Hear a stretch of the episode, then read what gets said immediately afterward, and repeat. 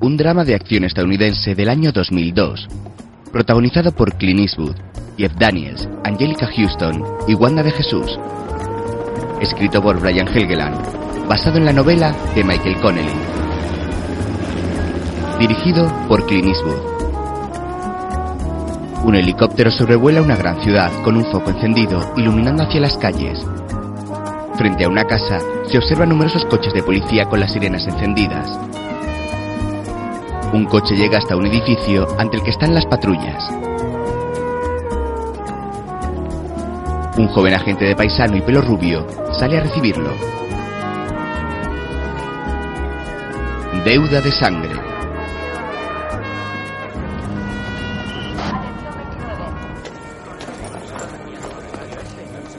McKayle. Pase lo que pase, aparecerá su cara en portada. McCaleb, un hombre de unos 60 años, canoso y marcadas facciones, aparca su coche y desciende de él. Los medios de comunicación han llegado a la zona e informan del suceso. El agente muestra su placa y accede junto a sus compañeros. ¿Qué tenéis? Pues yo almorranas desde hace tiempo, ¿y tú?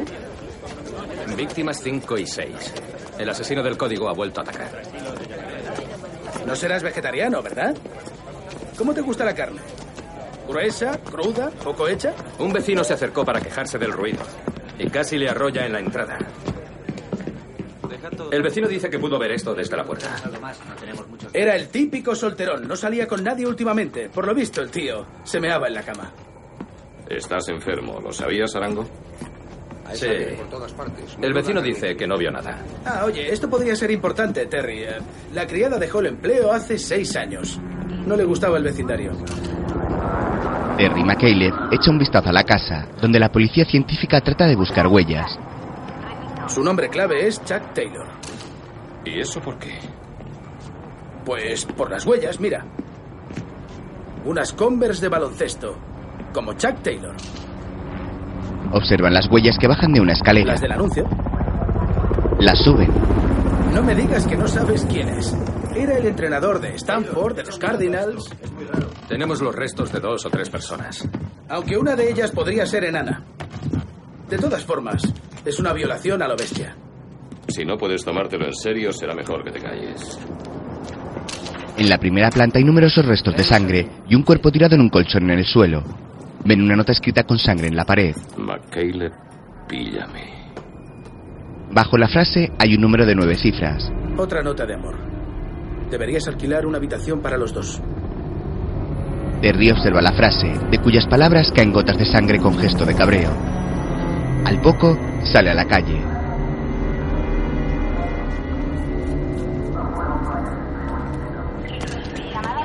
Ahí está, es McKayle. ¿Había otro mensaje? Lo ¿Por qué siento, cree que el ahora asesino no la ha puedo. De tomado? momento no puedo conectar. McKayle, te ves ¿Una pista del ¿Por asesino? qué se centra en usted? ¿Qué significan esos mensajes? ¿Significan Te algo está esos disfrutando. mensajes? No puedo comentar nada de este caso. ¿Qué pone en el mensaje ¿Por sobre qué la ha McKayle? tomado con usted? ¿Por qué cree que centra todo en usted? ¿Tiene alguna idea de quién puede ser? ¿También ha dejado números esta vez, ¿Cuántos señor números ha McKayle? dejado en la pared? Sí, ¿Ha ha dejado los dejado el números. mismo código? ¿Y ha dejado otro mensaje, Señor McKayle? McKayle, ¿por qué insiste el asesino con usted? ¿Podría tratarse de alguien Señor McKayle, ¿cuál puede ser el móvil?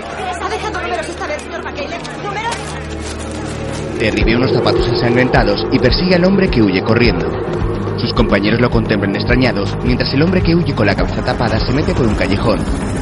El foco del helicóptero ilumina las dos figuras que corren como si fueran sombras por el callejón.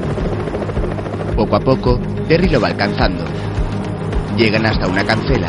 El asesino escala y la salta mientras Terry la tira abajo. El policía se levanta y continúa persiguiéndolo por otra callejuela. El foco del helicóptero sigue sobre ellos que saltan un muro y entran en un edificio. El asesino sube unos escalones y corre por un pasillo. McCaleb va tras él a escasos metros. Salen de nuevo por otro estrecho callejón lleno de cubos de basura. El agente se va acercando al asesino que huye con una capucha puesta y siendo iluminado por el foco que sigue la persecución. Terry intenta mantener el ritmo del asesino.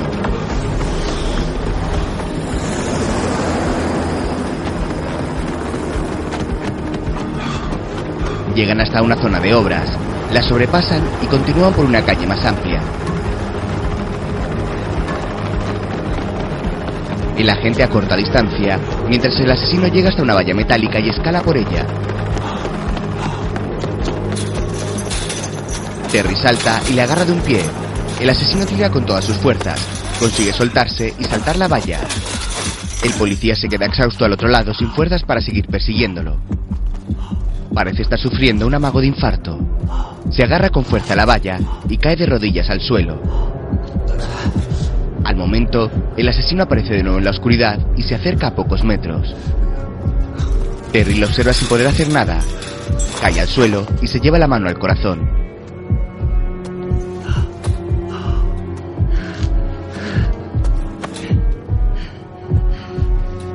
El asesino, con la capucha puesta, se acerca aún más y se queda observándolo. El policía trata de mantener la calma. Levanta la vista hacia la figura que está al otro lado de la valla. Baja su mano hasta la cintura y saca rápidamente su pistola realizando varios disparos. El asesino huye por el callejón mientras el agente sigue disparando. Parece herirlo y cae al suelo, pero se levanta de nuevo y desaparece. Terry sigue apuntando por si vuelve, pero finalmente se deja caer al suelo y queda tumbado junto a la valla. El helicóptero aparece y lo enfoca con su potente luz. Terry guarda su pistola. Dos años después, está en una camilla de un hospital donde le hacen pruebas del corazón.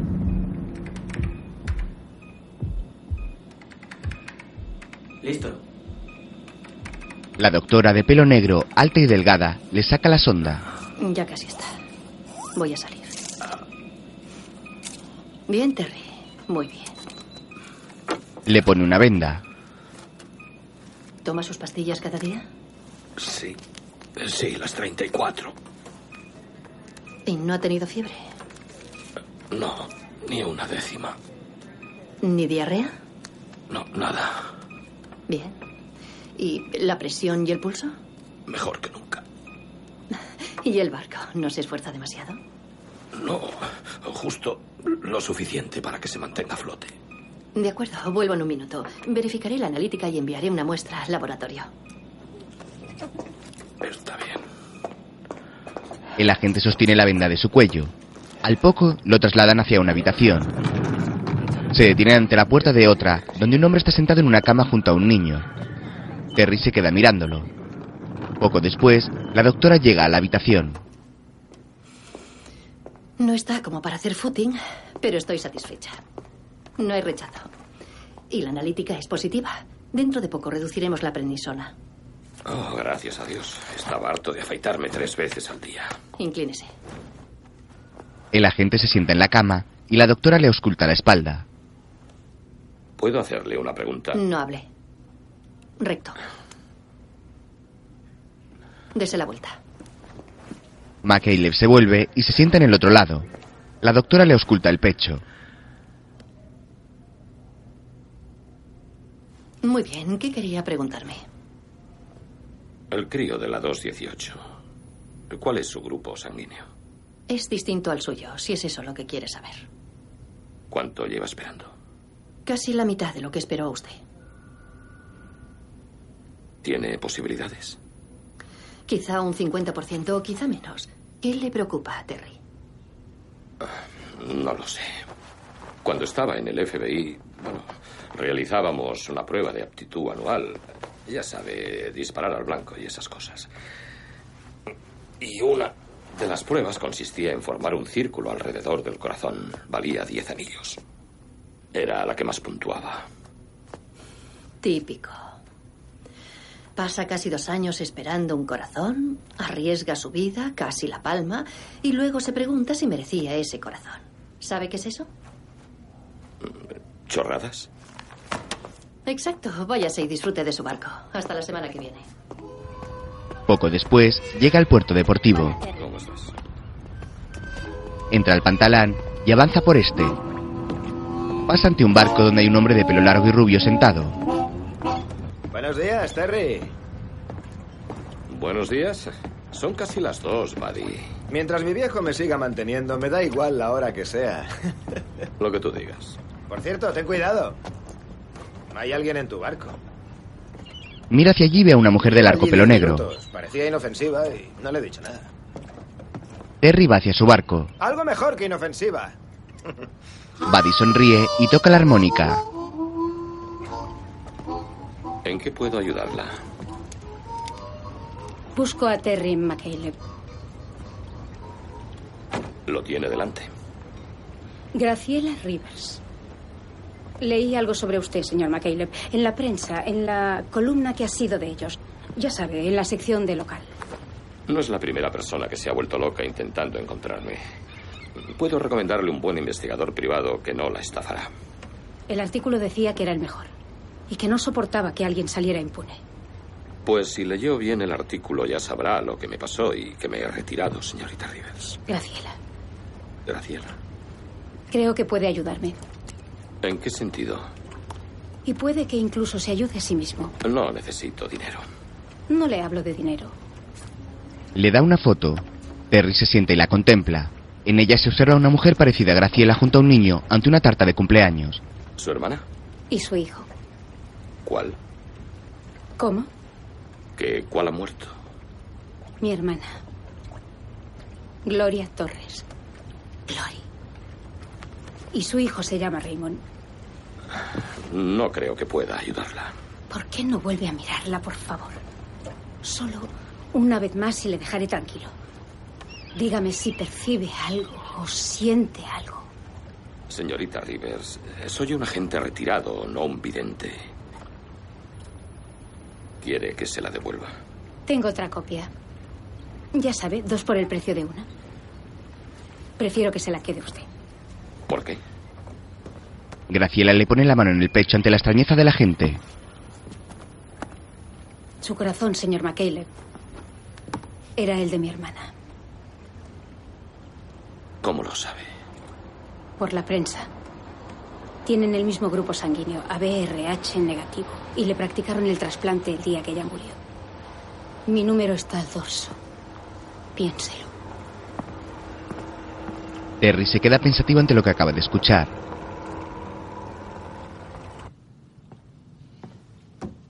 Entra al barco y hace una señal en una hoja en la que ya hay varias señales.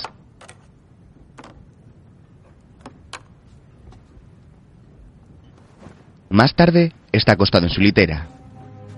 Se despierta. Toma la foto que le dio Graciela y la ilumina con una linterna. La gira y mira el número de teléfono. Sale a una cabina y llama. Señorita Rivers, eh, soy Terry McCaleb. Eh, Sí, perdone que la llame tan tarde, pero eh, solo quería decirle que mañana iré a la comisaría para eh, indagar un poco. No, no me dé las gracias ni se haga ilusiones, por favor. Solo echaré un vistazo. Se lo debo a su hermana. Al día siguiente, un taxi aparca ante la comisaría.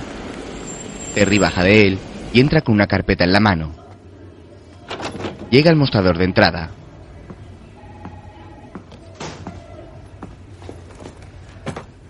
¿Puede ayudarle? Busco a los inspectores Arango y Waller. ¿Su nombre? McCaleb. Estoy aquí por el caso de Gloria Torres. El policía llama por teléfono. Mientras, Terry espera. Al fondo del pasillo, primer piso, primera puerta a la brecha. Gracias. Agarra la carpeta y va hacia donde le han indicado. Llega ante sus antiguos compañeros. Vaya, el señor McCaleb. Inspector Arango. Suponía que ya estabas muerto o jubilado. El tipo de recepción dice que vienes por lo de Gloria Torres. Sí, ¿dónde podemos hablar en privado? ¿Sobre qué? Estoy indagando su muerte. Ah, ya empezamos. El rollo de siempre. Está bien, te doy cinco minutos, cinco, ni uno más, y luego te largas sin rechistar. Entran a una sala de interrogatorios. Venga, siéntate, mi compañero llegará enseguida. Bien, ¿un donut? No quiero un puñetero donut, quiero saber para quién trabajas. Es para su hermana, ¿no? Así es. Lo sabía, me cago en la leche. Está bien, tu acreditación. No tengo licencia si es eso a lo que te refieres. ¿Falta ventilación? ¿Hace calor para ti? No. Subiré el aire acondicionado. Arango sube el aire mientras Terry mira la rejilla por donde sale. Enfriaré un poco el ambiente y estaremos más cómodos. a ver si lo he entendido bien. Estás llevando la investigación de homicidio en el caso de Gloria Torres, ¿no? Es cierto. Y no tienes licencia para ejercer como investigador privado en el estado de California. Así es. Oye, McCaleb, ¿sabes que en este estado es un delito ejercer como investigador privado sin licencia? Deja de soltarme el rollo. Solo quería charlar, nada más. Y ya puedes cortar la grabación. Waller está tapando el micrófono. No te serviría de nada. ¿Y nunca me lo has dicho? Yo qué sé, en los tres años y medio que llevamos interrogando aquí lo habré olvidado. Vamos, chicos. Solo he venido a ayudar. Coger un donut. Arango se sienta en una silla. ¿De qué conoces a Graciela Rivers? Es una conocida. Le dije que lo indagaría. Eso es todo. Bueno, si no vais a probarlos, me comeré uno. Saca un donut mientras Waller se acerca. Arango lo mira serio. Su compañero toma un donut y le da un bocado. Arango agarra otro y lo muerde. Se miran mientras comen. Arango observa a Terry. Oye, no me importa qué te haya dicho su hermana, señor ex especialista del FBI. Además, este no es un caso de los que te gustan. No es uno de esos casos sonados que te harían salir en titulares. No se trata de Charles Manson o del puto Ted Bundy. Es solo un caso típico de atraco a mano armada en un supermercado. Un idiota con la cara tapada.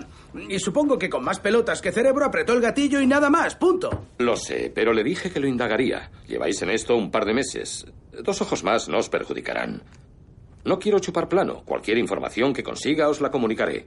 No pretendo robaros el protagonismo. ¿Qué quieres? Una copia del dossier y el vídeo de la escena del crimen. Siempre se me han dado bastante bien. Imposible. ¿Por qué? Ni hablar. ¿Cuántas veces os llama la hermana? Cada día. Incluso los festivos. Y aunque no te lo creas, tenemos sentimientos y me duele decirle que no hay pistas ni sospechosos, nada. Está bien, os la quitaré de encima.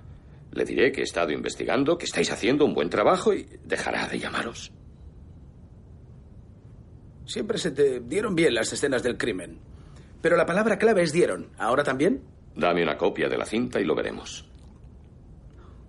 Oh. Oh, pues tenemos algo mejor que la escena del crimen. Tenemos el crimen. Coge los donuts, venga. De acuerdo. Ven el vídeo del crimen. Es Kyu Wong Kang, el propietario. A punto de cerrar su última venta en la tierra. Ella solo entró a comprar una chocolatina. Qué mala pata. Sí, para su hijo. Ahora llega él y bada bam, bam, bam. Recogió todos los casquillos. Hmm. No lo emitirán en los vídeos familiares preferidos de América. Ya, la cámara no tiene sonido, ¿verdad? Ah, no, está hablando solo. ¿Puedes pasármelo a cámara lenta? Espera, no ha acabado. Al tipo que se acerca ahora le llamamos el buen samaritano, fíjate.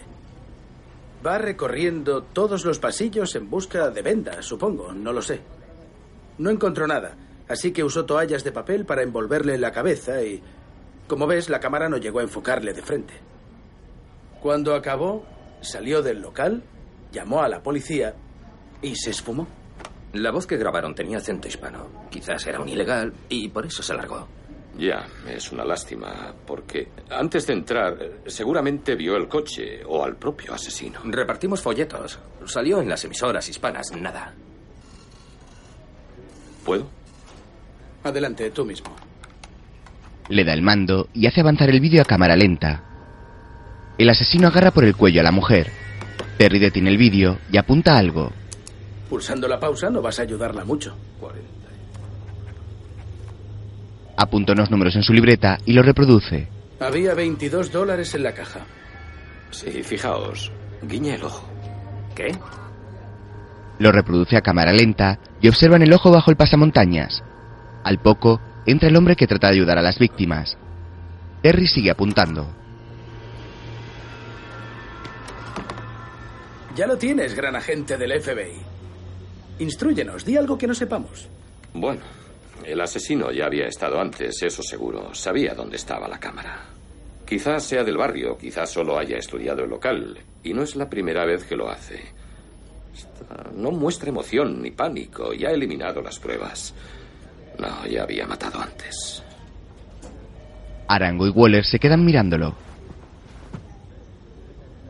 ¿Qué? ¿Cuántas veces? Vamos, dejadme ver el dossier del crimen. No podemos, tenemos que hablar con el teniente, ya te llamaremos. ¿Cuándo? Dame tu número, ya te llamaremos. Se lo escribe en un papel. Arango lo toma y se lo guarda. Adiós, chicos. Podéis quedaros los donuts. Terry se marcha. Caleb, no queremos ni tus donuts ni tu mierda. Ya tenemos suficiente. Poco después, va a la tienda donde se produjo la muerte de la mujer. Muy bien, gracias. Entra echando un rápido vistazo y va hacia el mostrador. Toma algo y va a pagarlo. ¿La señora Khan? Sí, le conozco. No. Me han dicho lo que ocurrió aquí. Lo de su marido, lo siento.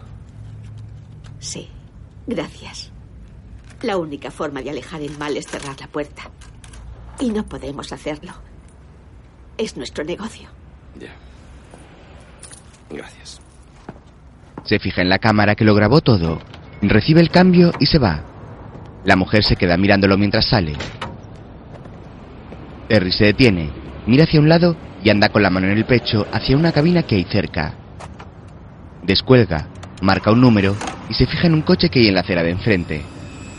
Lo mira extrañado. Oiga, ¿va a pagarme o le llevo a otro sitio? Va hacia el taxi mirando el coche que hay enfrente. A la biblioteca más cercana. Se sube al taxi y se da cuenta de que el coche ya se ha ido. Más tarde, en la biblioteca, busca en internet, Atraco, pasamontañas, tiroteo. da el botón de búsqueda. Mientras espera, toma unas pastillas para el corazón. Al poco, salen varias noticias sobre distintos sucesos.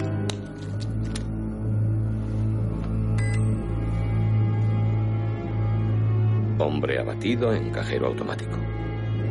Lee la noticia pensativo.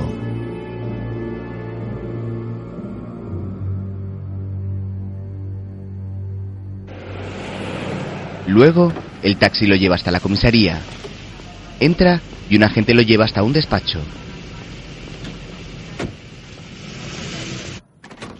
La inspectora Winston ha dicho que la espere aquí. Vendrá enseguida. Gracias.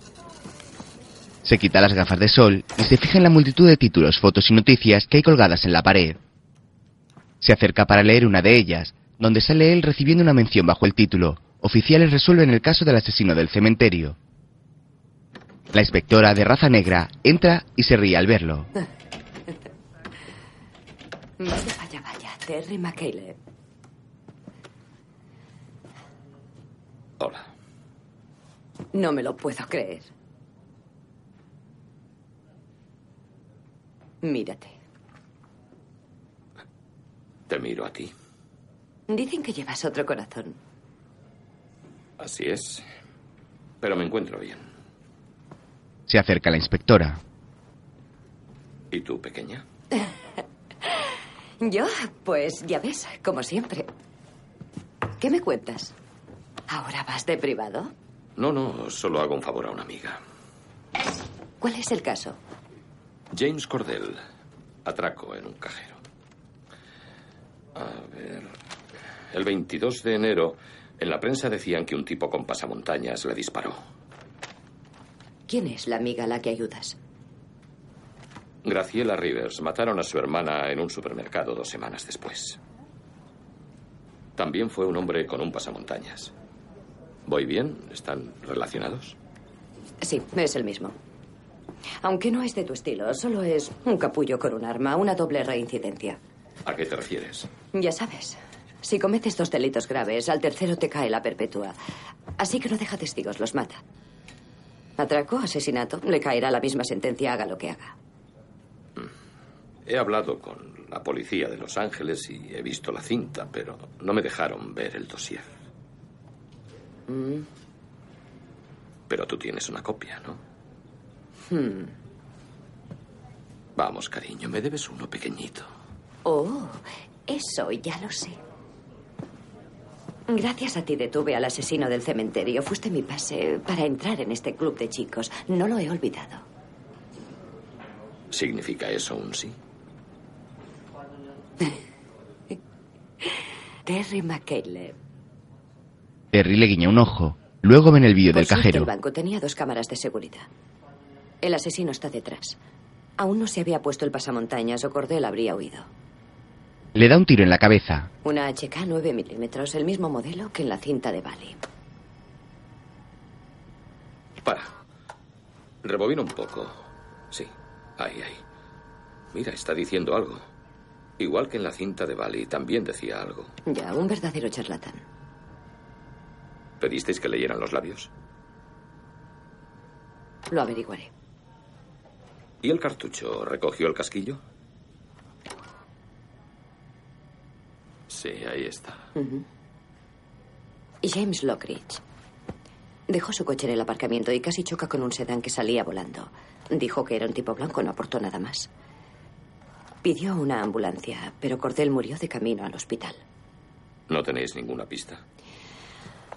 No. Yo investigo dobles reincidencias. Y este tipo se ajusta al perfil. ¿Qué sabes del arma? Las HK son caras para un atracador. Es. Es raro que la guardara después del primer crimen. Sí, eso me pareció. Pensé que la había robado, pero no he podido seguir el rastro. No sé, McCaleb. Necesitamos savia nueva para resolver esto. Bueno. Eh, Jay. Serás tan amable de conseguirme una copia del dossier. El tuyo y el de la policía. Hablaré con el capitán, no veo por qué no. ¿Sabes que era el teniente del caso del cementerio? Sí, lo recuerdo vagamente. Bueno. Al menos alguien ha ascendido. Jay sonríe ante el comentario. Luego Terry va a una oficina. Gracias. Se acerca hacia un hombre que teclea en un ordenador. Lockery, soy Terry McCaleb. Gracias por atenderme. ¿Es usted policía? No. FBI retirado. Investigo un caso paralelo para la familia de una víctima. Bien, los polis son estúpidos. ¿Por qué lo dice? ¿No se lo han dicho? No. Claro, es normal. Cuando encontré al hombre herido, llamé a la policía, ¿sabe? Sí. Sí, se equivocaron y enviaron la ambulancia a otra dirección. Tardaron 20 minutos. Aún respiraba, puede que hubiera sobrevivido. Esas cosas ocurren. No ocurren. La cagaron y murió. Se acabó. Oiga, estoy ocupado, ¿de acuerdo? He accedido a verle porque ya estaba aquí. ¿Qué quiere? He leído su declaración, pero prefiero que me lo cuente usted. Oh, por Dios, necesitaba dinero, ¿vale? Llegué al aparcamiento y el que salía casi choca conmigo. Era de noche, lo único que vi fue un, un coche, ni la matrícula ni una cara, nada. Y cuando me acerqué al cajero había un tipo desangrándose. Supuse que acababan de dispararle, así que llamé a la policía. Y diez minutos después les vi llegar y pasaron de largo, joder. Pasaron. ¿Se le ocurre algún otro detalle? Sí, que podría haber sido yo. Y que él me hubiera encontrado a mí. Con esa ambulancia de mierda pasando de largo. Cojonudo.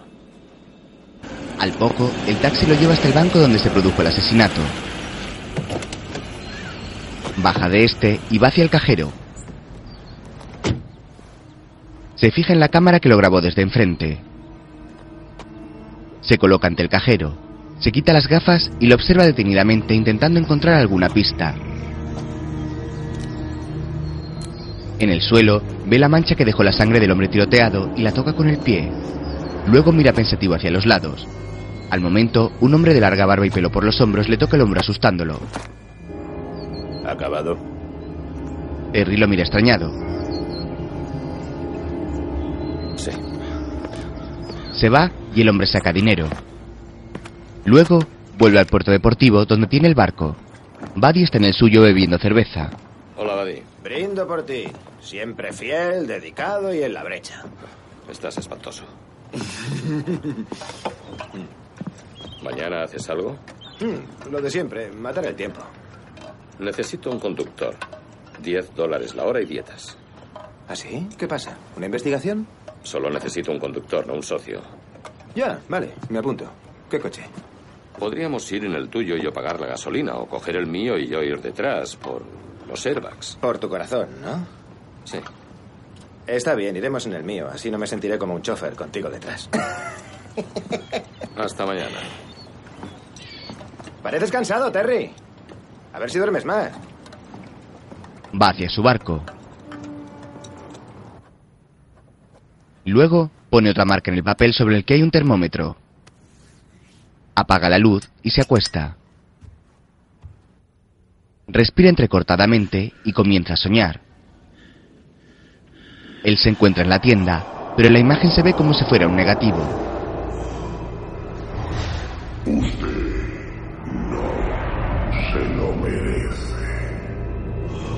El asesino del pasamontañas le apunta con su pistola. Dispara impactando en el pecho de Terry. Recibe un segundo disparo y cae al suelo. El asesino continúa disparando a su pecho, de donde salen hilos de sangre. Terry mira fijamente al asesino y este realiza un último disparo. Al momento, se despierta del sueño. Se queda algo extrañado mirando hacia todos lados. Poco después, está en la consulta de su doctora. En primer lugar, no sé de dónde provenía su corazón. A nosotros solo nos dicen que tienen un órgano disponible de un grupo compatible con alguien de la lista de espera. En su caso, le dijimos cuánto sabíamos. Mujer de 32 años, salud perfecta, grupo compatible, una donante perfecta. ¿Y ya está? Fue asesinada. ¿Asesinada? Sí. ¿De qué está hablando? Recibió un disparo durante un atraco. Sobrevivió lo suficiente para que yo tuviera su corazón. ¿Cómo lo sabe? Usted no debería saber nada del donante. Eh, Su hermana me encontró, leyó un artículo en la prensa. Mi grupo sanguíneo poco habitual era el de su hermana. Y me practicaron el trasplante el día que ella murió. ¿Y qué quiere? ¿Dinero? Me alegra que lo encuentre gracioso. No lo entiende. Quiere que averigüe quién lo hizo, que resuelva el asesinato de su hermana. Oh, joder. Deme el nombre de esa mujer. La doctora se dispone a escribir, pero Terry se calla. Supongo que no pensará hacerlo. Empecé ayer. Sí, y hoy tiene fiebre. Solo hace 60 días del trasplante, Terry. Soy su médico y le prohíbo que lo haga. Debe respetar el don que le han dado. Eh, Lo hago, lo hago. Me lo dio ella. Pero seguiría muerta aunque usted no tuviera su corazón. No le debe nada. Debí recibirlo de un accidente. En el 99% de esos casos hay lesiones cerebrales irreversibles. Pero esto es diferente, Oh, diferente. ¿En qué? Es solo un corazón. porque el asesinato es un acto de vileza. Oh, por favor. E- Este don del que habla no lo habría recibido si alguien no hubiera cometido un crimen. No tiene sentido. eh, Entró en una tienda para comprarle una chocolatina a su hijo y... No puedo explicárselo. Terry, siéntese. Se sienta frente a ella, que está apoyada en la mesa. Terry, ¿recuerda al niño de la 218? Sí. Está esperando un corazón que no llega. Podría ser usted. Así que aproveche esta oportunidad. Diga que no a esa mujer. Tiene que salvarse y decirle que no. No puedo. Se está jugando la vida, Terry. Si tiene infecciones o rechazos, no podremos hacer nada para salvarle. No tengo opción. Ya, pues yo tampoco. No seguiré siendo su médico. No puedo ser partícipe de esto. Oh, vamos, doctora. Tendré su historial listo mañana. Buena suerte, Terry. McCaleb se levanta de la silla y se va echándole una última mirada. La doctora se lleva las manos a la cara lamentándose. Al poco, Graciela trabaja en un restaurante y recibe una llamada de teléfono. Graciela, que sea rápido.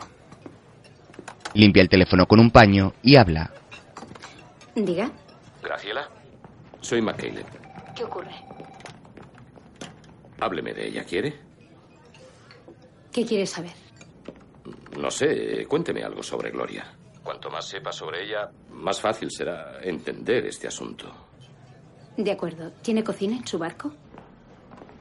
Algo así. ¿Y podría preparar allí una comida decente? Eh, sí, más o menos. Bueno, pues para saber cómo era, tendrá que conocer a su hijo. Todo lo bueno que había en ella está en Raymond. Luego le llevaré y prepararé la cena. Bien, me gustará. De acuerdo.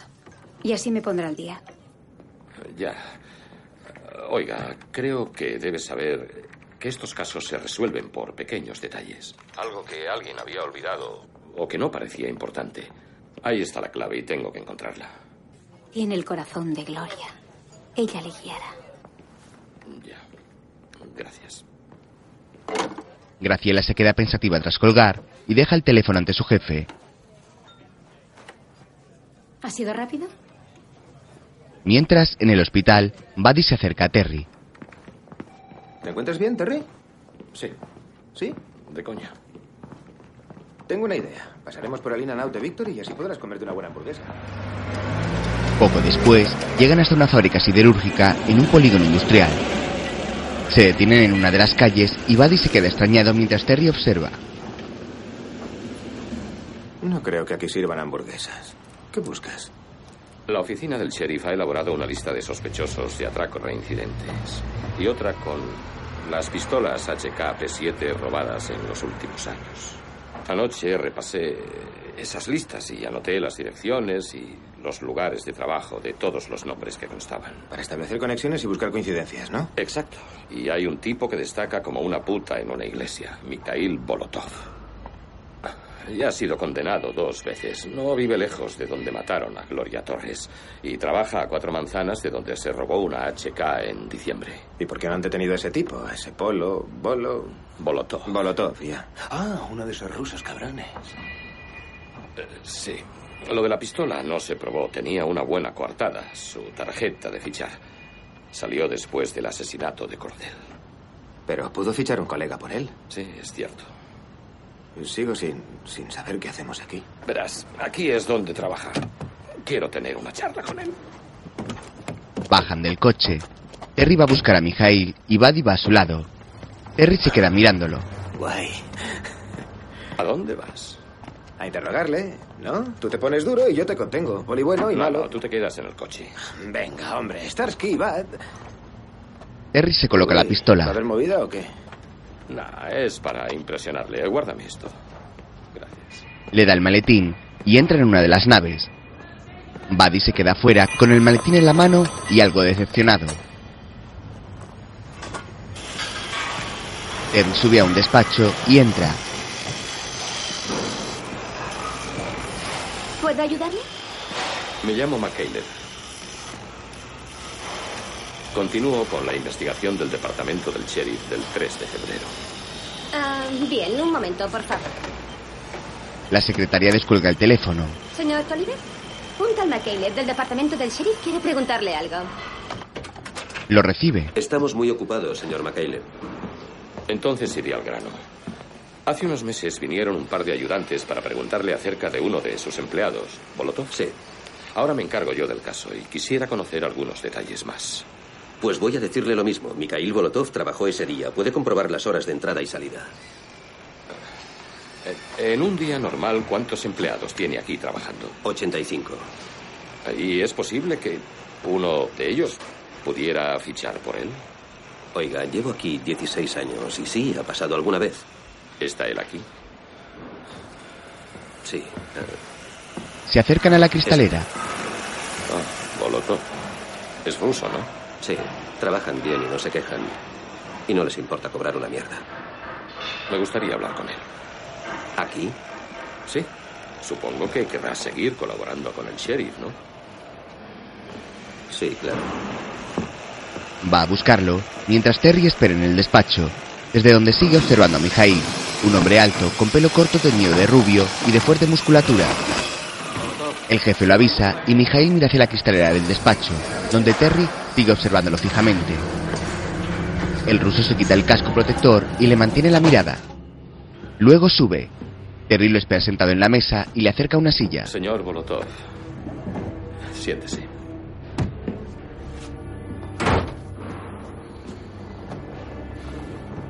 ¿Dónde estuvo la noche del 22 de enero? Y ya le dije a los otros, no trabajaba. Eso ya lo sé. Pero ahora sabemos cosas que no sabíamos. ¿Qué cosas? Uh, hubo un robo en la calle Mason a cuatro manzanas de aquí. ¿Así consiguió el arma? ¿Qué arma? El 7 de febrero. También tiene una coartada para esa noche. Yo no recuerdo esa noche. Claro que sí. Fue la noche que entró en esa tienda de comestibles y mató a dos personas. ¿Quién es? No es un poli. Los polis van en dos. ¿Quién es usted? El llanero solitario, siéntese. Mikhail lo agarra por las solapas y lo tira sobre un sofá. Lo inmoviliza y busca por sus bolsillos alguna acreditación.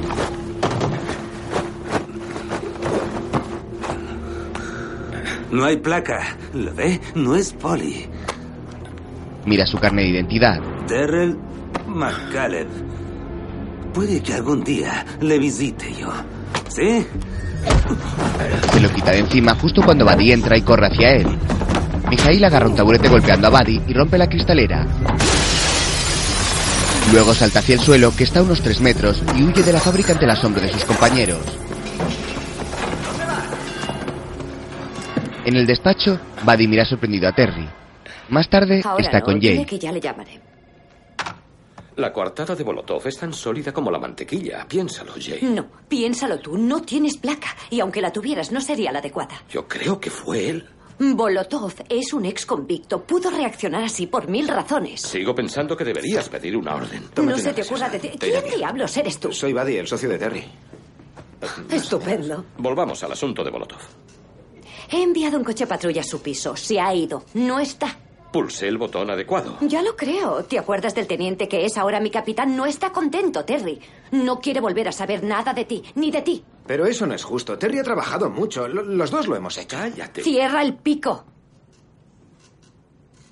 Además, mi capitán quiere que devuelvas las cintas y los dossiers mañana a primera hora. ¿Crees que tendrás tiempo suficiente para copiarlo todo? Sí, ya lo he hecho. Gracias. Vete a casa, estás hecho un asco. Un momento. Han leído los labios y están casi seguros de que el asesino decía Feliz día de San Valentín. Feliz día. No parece la típica doble reincidencia, ¿verdad? ¿Hay algo típico hoy en día, McCaleb? No mucho, tía. Jay se sorprende del comentario de Buddy. Luego, Terry mira otra vez el vídeo y toma notas. Lee los labios del asesino.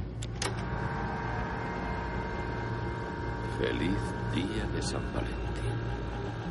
Observa pensativo cómo encañonan a la hermana de Graciela y detiene el vídeo. Escucha unas voces y sale. Ve llegar a Graciela con su sobrino. ¿Te han puesto muchos deberes? Solo tres preguntas.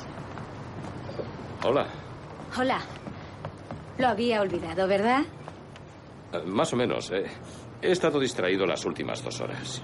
No importa, podemos dejarlo para otro día. No, no, vamos a cenar, suban. ¿Es Raymond? Sí, Raymond. ¿Raymond? El señor McCaleb, el hombre del que te hablé. ¿Cómo estás? ¿Qué es el mar de popa? El mar con el que hay que tener cuidado. Las olas que vienen por detrás. ¿Y la cocina? Bueno, lo que sea. Adentro. Está ahí. ¿Y aquí se puede pescar? Eh, sí, claro, Raymond. Ven conmigo. Te dejaré una caña. Van hacia la popa mientras Graciela suelta las bolsas y se quita el abrigo. Al girarse, ve la imagen del monitor en la que su hermana está siendo encañonada. Terry se da cuenta. Entra y lo apaga. No quería que la viera. Ella pasó. Pasó miedo. No, no lo creo. No se enteró de nada. Graciela se queda pensativa con la mirada perdida. Creo que lo que le he pedido es injusto. ¿Lo es? Hay un restaurante en el puerto. Buen ambiente, la puesta de sol. ¿Puedo invitarles a cenar allí? Graciela asiente y se marchan. Al poco andan por el paseo marítimo. ¿Y por qué vive en un barco? Detesto cortar el césped. ¿Y por qué vive en tierra? Porque es donde tengo mi acogedor piso. Tenía usted razón.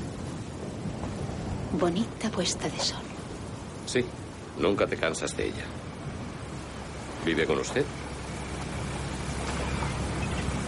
Sí. Su padre no aparece. Es un gran chico.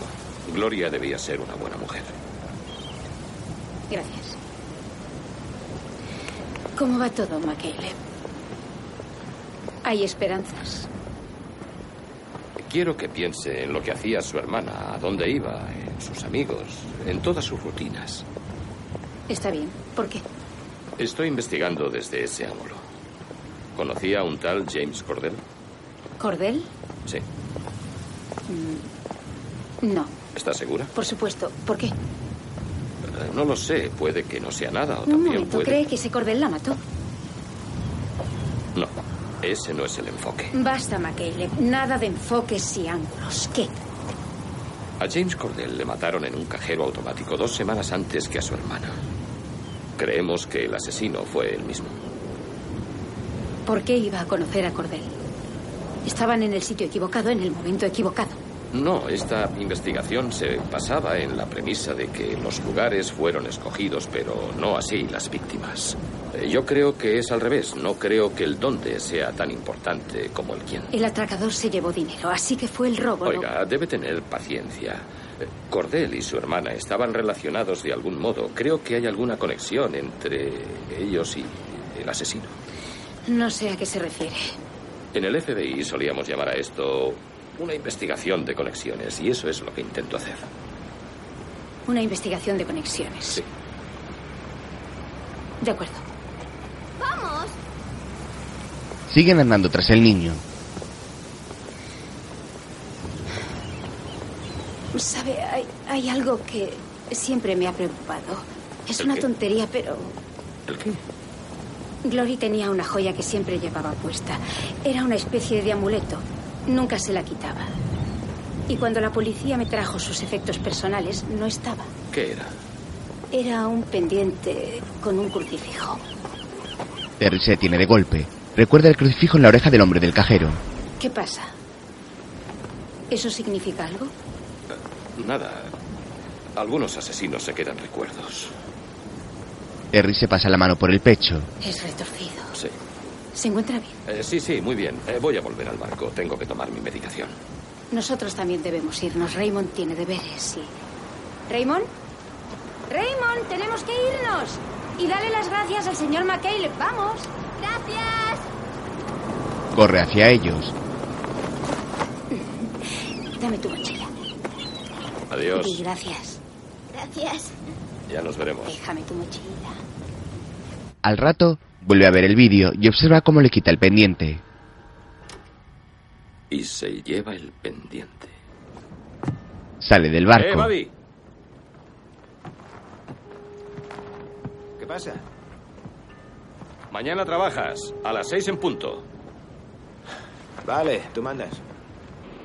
Al día siguiente, van en el coche por una carretera. ¿A quién le apetece ir al desierto? Las pistas nos llevan allí. ¿Y ninguna te lleva a la playa? Llevan a donde llevan. Normalmente cerca de su origen. Buddy lo mira extrañado mientras conduce. Eh, tengo una duda, Terry. ¿Qué sentías? En aquellos tiempos, cuando te enfrentabas a todos esos tarados. Ese era mi trabajo. Vamos, hombre, conducir un camión. Eso es un trabajo. No sé, esos asesinos a los que tú perseguías. Leí en la prensa que algunos te dejaban mensajes. No es un trabajo normal.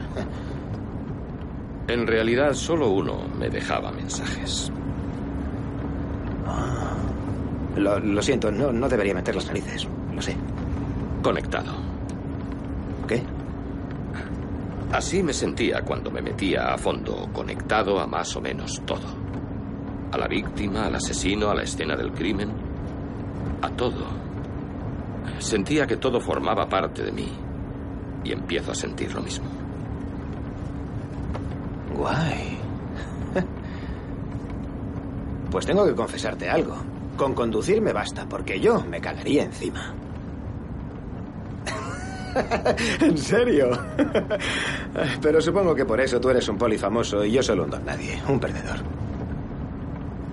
Buddy, no eres un perdedor. Ah, no importa, Terry. Solo mi madre tiene que consolarme. Mis amigos pueden ser sinceros. Terry mira a Buddy serio y este le sonríe. Al momento llegan a una casa en mitad del desierto. Terry va hacia la puerta y llama. Espera mirando hacia los lados y una mujer abre la puerta. Eh, Señora Cordell, sí, soy Terry McCaleb, el que ha llamado. ¿Vengo en mal momento? ¿Acaso hay alguno bueno? Una frase inoportuna. ¿Podemos hablar? ¿El del coche es su socio? Buddy saluda. Sí. Intenté contratar a un investigador privado, pero no podía pagarlo. Y sigo sin saber quién mató a mi marido. ¿Trabaja para la policía? No, soy un agente retirado del FBI, pero también soy un amigo de la familia de la mujer que mataron en Canoga Park. Creemos que el asesino fue el mismo hombre. Entiendo. Eh, Primero qui- eh, quiero decirle que lo siento. Resulta raro viniendo de un extraño, pero eh, repasé los archivos y James parecía un buen hombre. No solían llamarle James. Todos le llamaban Jimmy. Pero sí era un buen hombre. Dígame en qué puedo ayudarle. Eh, Mire esta fotografía. La mujer le resulta familiar. Su marido podría haberla conocido. No lo creo. Es la víctima de Canoga Park. Sí. Ese es su hijo. Mm. No le entiendo. ¿Por qué iba mi marido a conocerla? Sugiere que eran. No, no, nada de eso. Entonces, ¿qué? Pues creemos que su marido y la señora Torres podrían haberse cruzado en el camino del asesino en algún momento. Eso establecería una relación entre las víctimas y el asesino. Cualquier pequeña posibilidad de que su marido y la señora Torres hubieran mantenido algún contacto es de suma importancia. Algo así como eh, cenar en el mismo restaurante, por ejemplo. Uno al que iba el asesino. Sí. Eso parece un acoso, no un atraco. Le seré sincero. No estamos seguros de que el robo fuera el móvil. Cuando le devolvieron los efectos personales, ¿estaba todo? ¿Faltaba algo? ¿Anillos, relojes, cualquier cosa? No. ¿Estás segura de que no había estado en San Fernando dos semanas antes del crimen? No, acababa de pasar un mes en el norte de California trabajando en un acueducto. Y eh, cuando no trabajaba, estaba en casa. ¿Era ese su coche? Sí, ¿Hay algún objeto personal dentro? llevaba una foto de los niños. Sigue ahí. No lo sé, creo que sí. Alguien del departamento del sheriff lo trajo y no he vuelto a subir. ¿Puedo...? Sí. Van hacia el coche. Terry abre la puerta y se sube. Ahí está. Mira la foto de los niños. ¿Algo de esto era especial para su marido? ¿Esta taza para el café? ¿Alguna otra cosa? No, lo siento. Entonces, ¿cree que podría hacer una lista con las rutinas de su Pues marido? Espere, sus gafas de sol. ¿Qué? Las colgaba del retrovisor. Tenía una de esas cuerdecillas. Y no están. ¿Sabe de qué marca eran? Unas ray De esas antiguas. Rey. ¿Significa algo? Oiga, ¿cree que significa algo? Las llevaba el hombre del cajero. Seguramente no. Gracias, señora Cordell. La llamaré si hay alguna novedad. Vuelven en el coche y Terry se toma sus pastillas. Tranqui, Mac. ¿Qué te pasa? ¿Estás bien?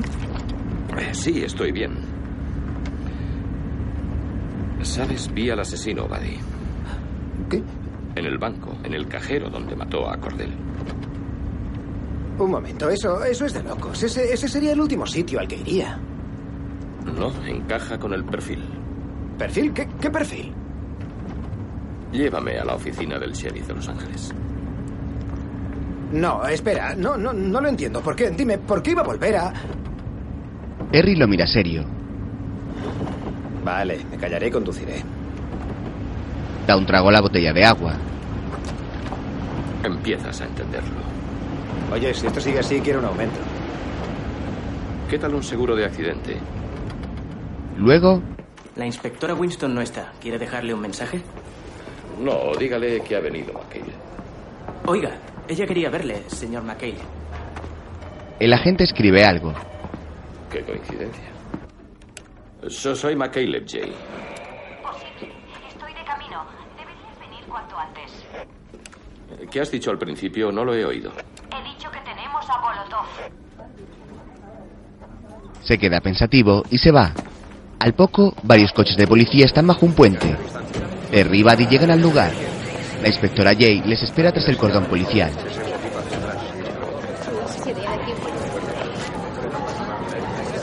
Tú quédate ahí, Buddy. Esto es un asco. Los basureros lo encontraron hace una hora. Llevará aquí desde la madrugada. ¿Qué hacen ellos aquí? Aunque no te lo creas, esto es la frontera. ¿La frontera? El lado sur es de la policía, el lado norte del sheriff. No estamos seguros de quién tiene jurisdicción aquí. El cuerpo está entre unas maderas con un tiro en la cabeza. Waller y Arango están cerca. Enhorabuena, abuelo. Tú lo has provocado. El cabrón se ha suicidado. Una HK 9 milímetros. La de los dos crímenes. Lo confirmarán en balística. Buddy se salta el cordón policial. ¿A qué te refieres? Está muy claro. El caso está cerrado. Bolotov no encaja con el perfil ¿El perfil de qué? de un asesino en serie. No, no, no. Espera, ese tipo mata a sus víctimas delante de la cámara y, y se lleva objetos, trofeos. ¿De qué coño estás hablando? Estuve en el cajero automático del banco. El asesino se acercó a mí. Llevaba las gafas de Cornell y el pendiente de Gloria Torres. Ah, ¿Y se parecían a estas? Las gafas. ¿Y esto? ¿Eh? Oye, no me importa cómo le llames. Lo tenemos. Terry se lleva la mano al pecho. No sé, llevaba melena. Tal vez era una peluca. Tal vez. ¿Quieres sentarte, Terry? ¿Estás bien? Pues Estoy bien, maldita sea. ¿Por qué no te echas un ratito? Arango, cállate. Buddy llega hasta donde está el cadáver. Dame las pintas, tiene algo en la boca. Terry se vuelve al escucharlos. Es una bala. Es imposible que sea de una 9 milímetros. Parece de un 38. ¿Por qué iba a meterse esa bala en la boca? Por la misma razón que murió entre jurisdicciones, alguien intenta tocarnos las pelotas. A mí, personalmente, me gusta que me las toquen. Pero este caso está cerrado. ¿Estás preocupado, Arango? ¿Preocupado? Sí. ¿Por qué? Te preocupa que yo resuelva el caso. No te importa a quién maten. Mientras yo no resuelva el caso, ¿verdad? ¿Por qué coño te interesa tanto? ¿Te acuerdas de Gloria Torres, esa víctima que no te importaba una mierda? Pues yo tengo su corazón. Por eso. Así es, estoy vivo porque ella murió. Y eso me da el derecho a implicarme. Tú eres un capullo y no puedes evitarlo. Por eso seguiré con el caso y seguiré hasta que trinquemos a ese tipo. Me da igual lo que hagas tú o él o los demás, pero yo seguiré hasta el final. Mantente alejado de mi ciudad. Puedes hacerte un trasplante de polla, me la Hay un suda, conflicto pero si de invades mi intereses. terreno, lo necesitarás. ¿No te das cuenta? Conflicto de intereses. Es un pesado. Más ¿Cuánto tarde, te debo, Buddy? No lo sé, ¿unos 200? Me parece correcto. saca la billetera. ¿Aceptas un talón? Sí, claro. Tienes una pinta horrible, deberías echar una siestecita. Ah, Sí, gracias. Lo haré. ¿A nombre de quién extiendo el talón, Buddy? eh, No, James, James Noon, N-O-O-N. Sé cómo se deletrea, pero ese Este nombre... James era muy serio, prefiero Buddy. Va hacia el barco. ¡Echa una siesta! Terry le hace un gesto y Buddy vuelve a su barco. Terry arranca el talón con el pago a Buddy y lo pincha en un corcho. Rey, quédate aquí no te acerques al hombre, ¿eh? Enseguida salgo. Graciela entra al barco. Hola. Hola. Bueno. ¿Es cierto? ¿Qué? Lo he oído en las noticias. Dicen que han encontrado a un hombre ruso y quizá sea el asesino. No lo sé. No lo creo, pero no lo sé. Pero decían que las pruebas podían relacionarlo con ambos asesinatos, McKayle. Puede que solo sean dos polis que quieren salir en titulares. No lo sé, Graciela, lo siento. Empieza a hablar como la policía. Necesito respuestas, McCaleb. Nadie lo sabe. Nadie puede saber lo que pasa a ese niño cada noche sin su madre. Graciela busca algo en su bolso y saca una libreta.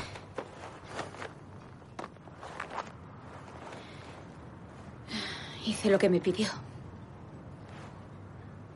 Una lista de las rutinas de Glory. Muy bien. Terry toma la libreta y la lee.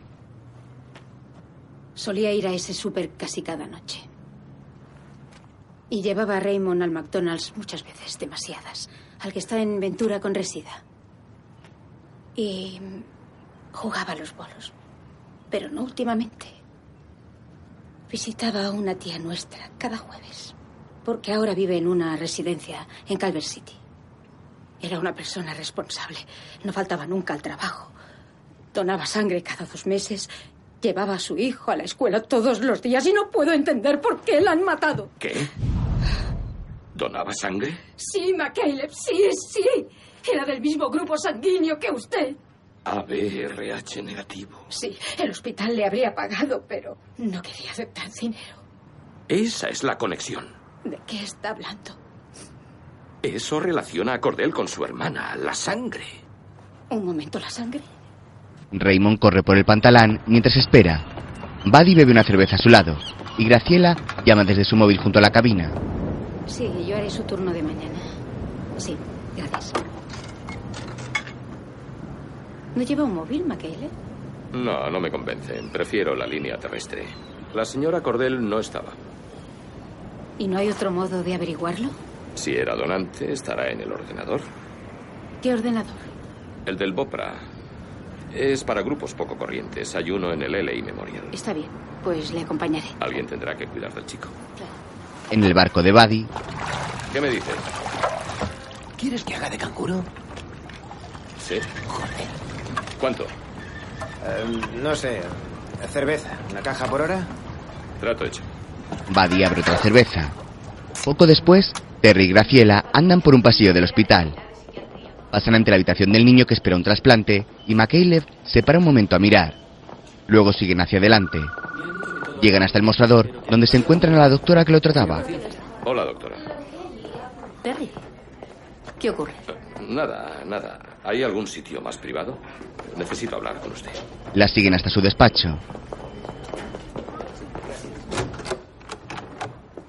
Tiene cinco minutos. Graciela entra tras él. ¿Quién es? Es Graciela Rivers. eh, Ya le hablé de ella.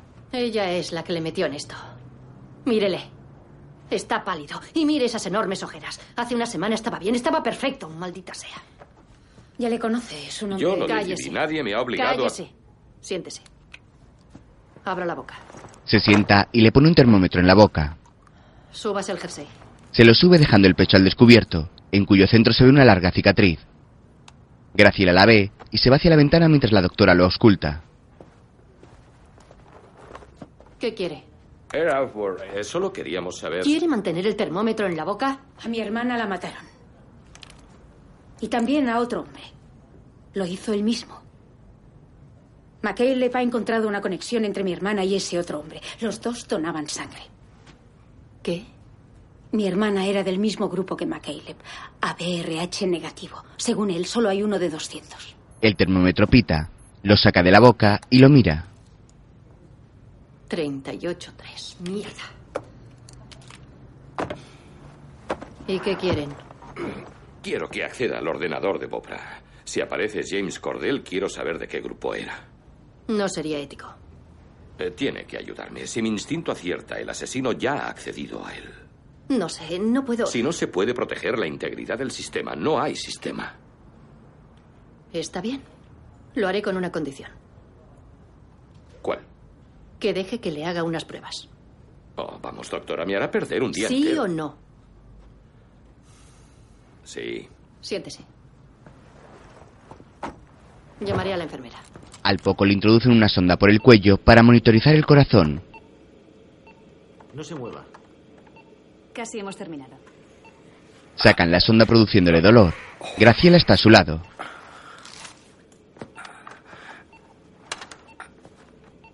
Quiero que lo deje, McCaleb. Que deje que... Todo. Fue un error meterle en esto. No. Sí. Glory dio vida a alguien. Y eso es lo único que importa. No, no. Tengo un corazón nuevo, pero no una vida nueva. No sé a qué se refiere. Perdí algo por el camino, pero al conocerte y trabajar contigo en esto, creo que lo he recuperado. Se toman de la mano y Graciela le acaricia la cara. La doctora entra con un papel. Esta es la lista de los AB negativos locales. Cordel aparece en ella. El mismo grupo que Torres. ¿Qué significa la de difunto? Donante. Donante de órganos. Los dos eran donantes. Los dos lo eran. Cordel murió in situ, pero Gloria vivió el tiempo suficiente. Es una locura. ¿Qué insinúas? No lo vi, maldita sea. No creí que Gloria tuviera nada que él quisiera, no supe verlo. ¿De qué hablas, McCaleb? De su sangre. La cía única. Lo que llevaba dentro era muy valioso. Para alguien. Sí, alguien como yo. Cualquier beneficiado sería sospechoso. Un momento. ¿Estás diciendo que la asesinaron por sus órganos? Sí, según la autopsia, eh, las balas penetraron por el lóbulo frontal, eso les dejaba clínicamente muertos sin que murieran en el acto. Aunque con Cordel eh, los de emergencias la cagaron, pero tu hermana contó con el buen samaritano. ¿Quién? Sí, el cliente que le vendó la cabeza y llamó luego a la policía. Terry, no puede seguir hasta. ¿Puedo hacer una llamada? Terry, No, consígame una lista de los órganos y de dónde fueron a parar. Terry. Poco después, Jay llega a la tienda donde mataron a Gloria. Graciela la espera allí.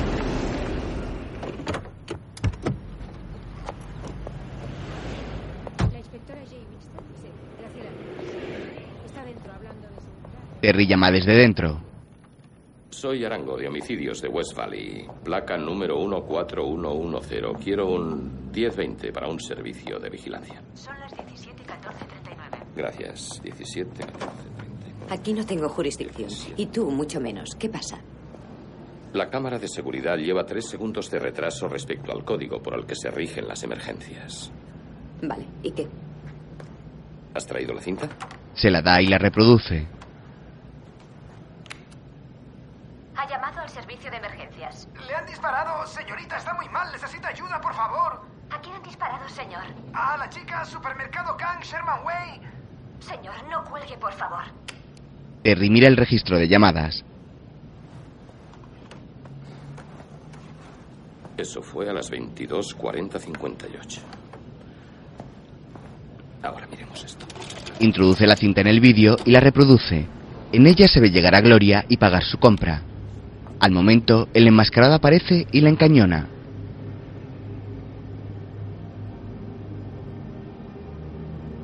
A las 22.41.37 dispara a Gloria. Graciela se aleja dando la espalda al vídeo. Adelanto hasta las 22.42.55 y ahí llega el buen samaritano. ¿Qué hijo de puta? ¿Qué? ¿Qué ocurre? Ese tipo, el buen samaritano no identificado, intentó ayudar a Gloria, pero hay un problema. El reloj de la cámara de seguridad solo va tres segundos atrasado respecto al de emergencias. Bueno, ¿y qué? Creemos que hizo la llamada antes de matarla. Eso, eso no, no tiene sentido porque los números. Un momento. El que llamó es el mismo. Pidió una ambulancia antes de matarla. Sí. Los órganos de cordel no sirvieron. Esta vez quiso asegurarse de que la ambulancia llegara con tiempo de sobra. Luego disparó a Gloria y volvió a la tienda con vendas eh, para mantenerla con vida. Vuelve a alejarse. Está bien. ¿Ese buen samaritano podría ser el mismo que viste en el cajero automático? No lo sé. Con peluca, tal vez. Con maquillaje oscuro parecería hispano. ¿Has traído las cintas del cajero? No, solo me pediste esta. Ya. Bueno. Lo del cajero es raro. El asesino seguramente debió llamar antes, pero se equivocaron de dirección y murió. ¿Qué opinas de ese Lockridge? No lo sé, podría ser. Quien consiguió la lista de donantes tuvo que piratear el ordenador de Bopra. Y Lockridge es informático, ¿no? Y vive y trabaja en mi jurisdicción. Vamos. Recogen sus cosas. Terry, tengo que ir contigo. No, vuelve con Raymond. Llévate mi coche. Yo iré con Jay. Salen de la tienda y Terry ve el coche negro que ya había visto anteriormente vigilando la tienda. Se queda parado. Graciela lo mira extrañada y va hacia el coche. Terry se sube al de Jay. ¿Me abres el maletero? Guardaré esto detrás. Vale. Abre el maletero, mete la carpeta y saca una escopeta. La carga y se dirige hacia el coche estacionado en la acera de enfrente. Jay lo ve por el espejo retrovisor. ¿Pero qué coño hace? Dentro del coche, alguien lee un periódico con un sombrero puesto. Terry se acerca apuntándole. Jay sale de su coche. McCaleb, ¿qué haces?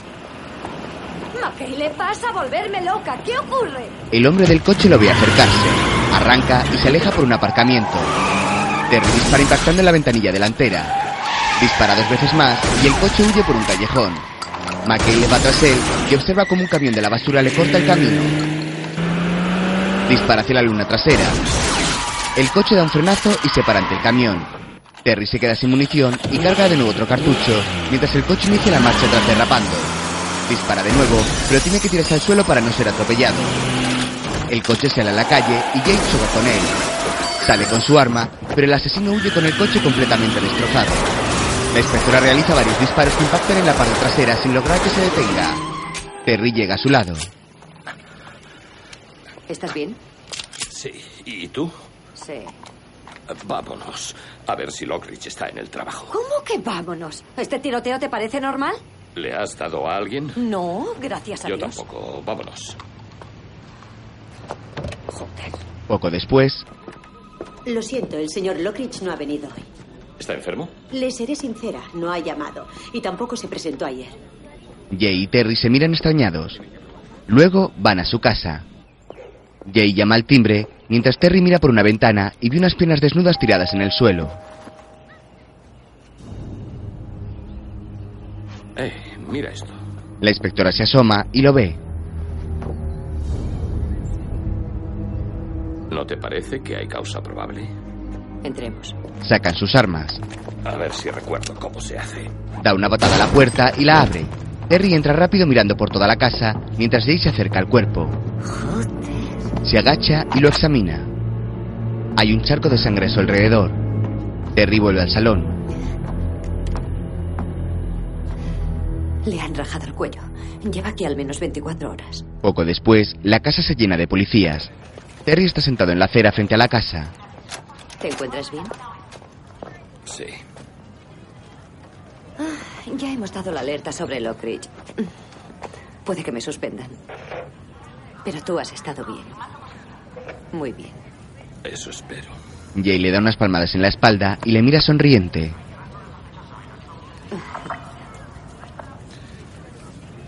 Debería i- irme a casa a tomar mi medicación. ¿Quieres un café? No, voy a tomarte esas pastillas. La noche cae y Terry anda por el pantalán hacia su barco. Buddy toca la armónica. Aún tienes visita. ¿Cuánta cerveza te debo? Mm, siete cajas. Pero como es un buen chaval, creo que podré conformarme con dos. Te daré el talón mañana. ¡Ja! Eso es lo que dicen todos. Va hacia el barco. Buenas noches, Terry. En su barco, Graciela prepara la cena.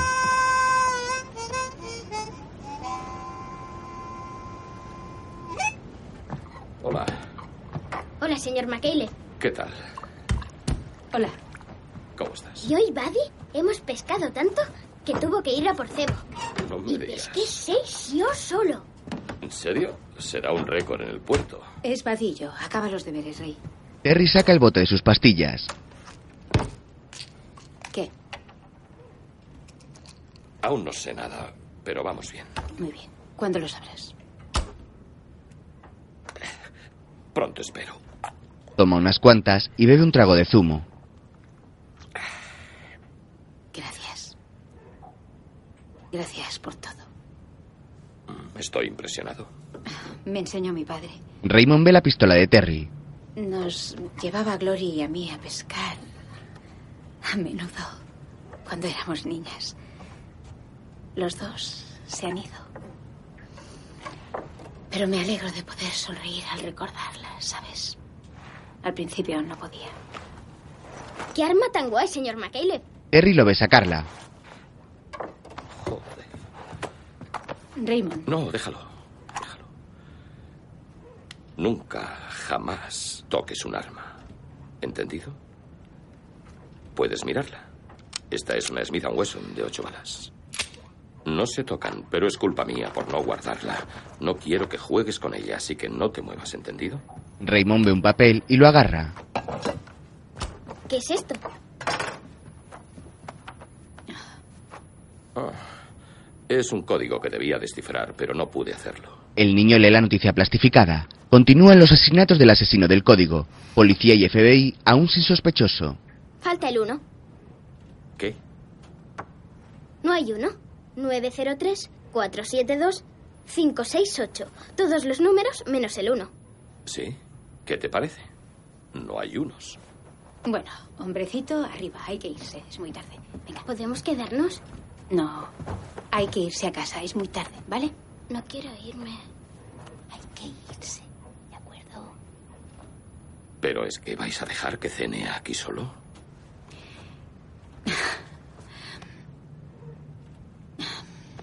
Raymond adora este barco y se preguntaba si podría pasar la noche aquí. Eh, sí, hay una litera en proa que podéis compartir. Poco después, Raymond y Graciela están en la litera.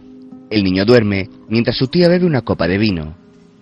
Escucha algo, baja de la litera, suelta la copa y tapa a Raymond. Mientras, Terry observa ante un espejo la cicatriz que recorre su pecho.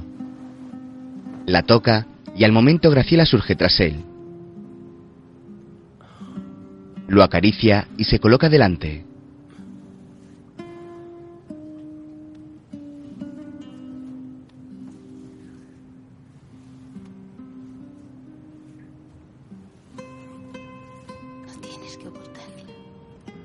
Lo agarra suavemente por el cuello y le da un beso en este. Luego va bajando hasta besarle la cicatriz.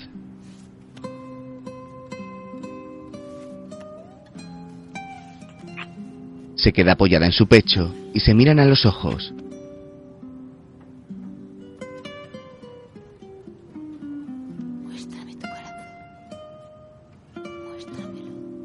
Se besan en los labios.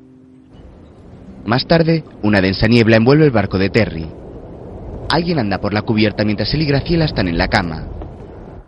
Escucha los pasos y se alerta. Hay alguien encubierta. ¿Qué ocurre? No lo sé, hay alguien arriba. Raymond. No, no. Él no pesa tanto. Unas piernas pasan tras la ventanilla del camarote. Graciela se viste mientras alguien abre la portezuela de la cabina.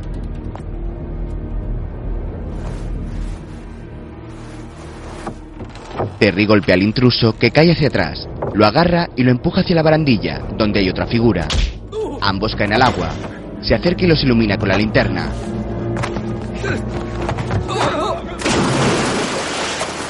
Son Arango y Waller. ¡Eres un hijo de puta! ¿Qué diablos hacéis aquí? Por Dios, McKayler. El capitán quiere que vayas a la escena de un crimen. Cuando esto acabe, hazte un trasplante de trasero, porque voy a reventártelo. Eh, Por la mañana la escena está llena de periodistas y policías. Está bien, dejen pasar, por favor. ¿Qué es McKayler? Señor McKayler, creía que esto había terminado. No puedo hacer comentarios, no sé nada de nada. Andan por el callejón hacia un cuerpo tirado junto a una valla. ¿Qué? Es donde me dio el infarto. El cuerpo tiene una bala en la cabeza. Los tres se acercan y Terry los reconoce. Lockridge. James Lockridge, el tipo que encontró a Cordell en el cajero automático. Tu asesino del código ha vuelto. Miran un cartel que cuelga de la valla. Feliz día de San Valentín. Menuda bienvenida. Algunos reciben flores, otros bombones. Tú un cadáver. Terry se gira y vuelve hacia la salida del callejón, donde los periodistas esperan ansiosos. Señor McKaylor. Señor, ¿cree que es el asesino del código? Ve unas zapatillas parecidas a las del asesino cuando lo persiguió. Se abalanza sobre un joven periodista, lo agarra y lo zarandea. Quieto. Los separan y los retienen. Al momento llegan Arango y Waller. Tranquilos. No pasa nada. Terry va hacia un kiosco de prensa y saca su pistola. Dispara contra una montaña de periódicos y saca la bala de estos. ¿Hay algo en la prensa que no te gusta? En balística confirmarán que esta bala coincide con la de la boca de Bolotov. Los ha matado el asesino del código. A Torres, Cordel, Bolotov, a todos. ¿Y eso qué coño significa? Yo disparé a ese tipo ahí mismo hace dos años. La bala de la boca es la que le alcanzó a él. Ahora yo he vuelto. Y él también. En comisaría, Aquí estamos perdiendo el tiempo. Podrías estar peinando el barrio en busca de ese hijo de puta. No te preocupes, abuelo. Tenemos mucha gente ahí fuera. Tienes razón, Arango. Hay más posibilidades de resolver esto estando tú aquí y no en la calle. ¡Que te follen, FBI! Ya es suficiente, inspector. Sí, señor. McCaleb, al asesino del código le gusta impresionarle. ¿Sabe por qué? Eh, Yo recibía publicidad y y él también, supongo que echaba de menos que los dos saliéramos en las noticias cada noche. Creía que cuando un tipo como él empezaba no podía parar. Pero lleva dos años sin dar señales. ¿Qué le sugiere eso? Eh, no lo sé. Le disparé y creí que habría muerto en alguna parte. ¿Y qué significan los números? Eh, tampoco lo sé. Lo analizaron en el Tecnológico de California. Usamos descodificadores de la NSA. Nadie sacó nada en claro. Excepto ¿Excepto qué? Que falta el número uno. No hay uno.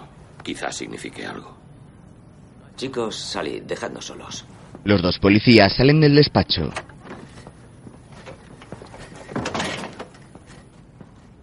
Está bien. De poli a poli, ¿qué está pasando? A Cordell y a Gloria Torres los mató por mí. Siga, sí, aún no lo entiendo. Estar en acción lo echaba de menos. Para recuperar eso yo necesitaba un corazón, así que... Feliz día de San Valentín. Qué cabrón. Ahora empezarán las cartas de amor, en plan fuerte. Al poco, Arango y Waller lo llevan al puerto. Habrás engañado al capitán, pero a mí no. Tienes el corazón de Gloria Torres y eso te convierte en sospechoso. ¡Qué desperdicio de corazón mexicano! Terry se vuelve y le hace un gesto con la mano. Vamos. Llega al barco y sube.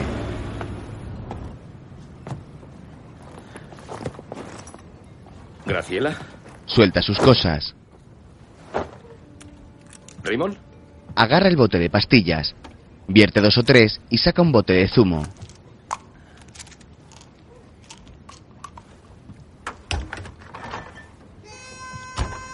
Se vuelve hacia el barco de Buddy, que toca la armónica y se queda mirando mientras bebe.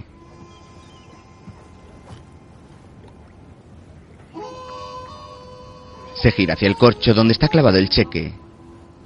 Lo agarra y lo mira.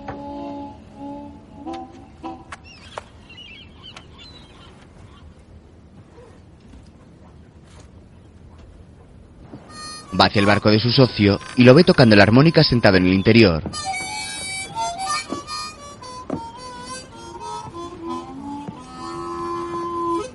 Hola, Terry. Bienvenido a la tumba del marino.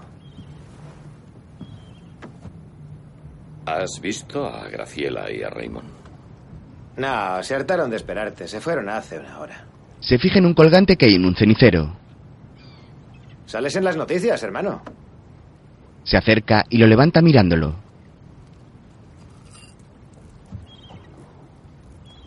¿Cuánto hace que somos vecinos? No sé, llegué al puerto una semana después que tú, ¿lo recuerdas? Lo vuelve a soltar mientras lo mira serio. Buddy lo observa con la cabeza girada. Súbete la camisa. ¿Qué? Súbetela. Terry saca su arma y le apunta. Ahora. Buddy sigue mirándolo sin mover un músculo. Finalmente accede a lo que le dice y se la sube sin destaparse.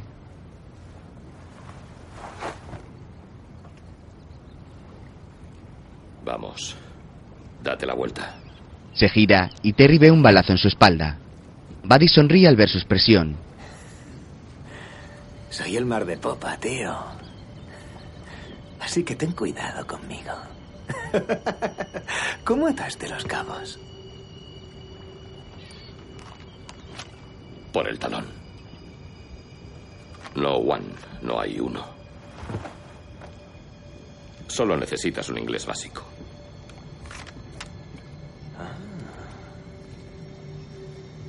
Si hubiese querido, te habría matado.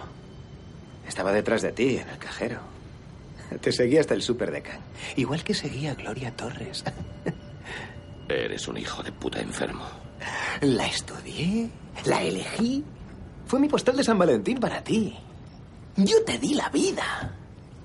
¿Qué más quieres saber? Ese collar pertenecía a una chica llamada Sunny, la mujer de Lockridge. Sí, cuando se puso triste la degollé. Hay un montón de historias en esa bandeja.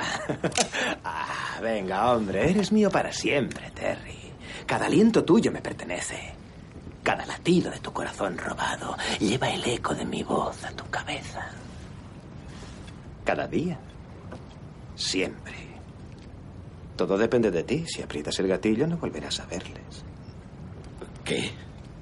Mátame y no les encontrarás. Morirán. Solos.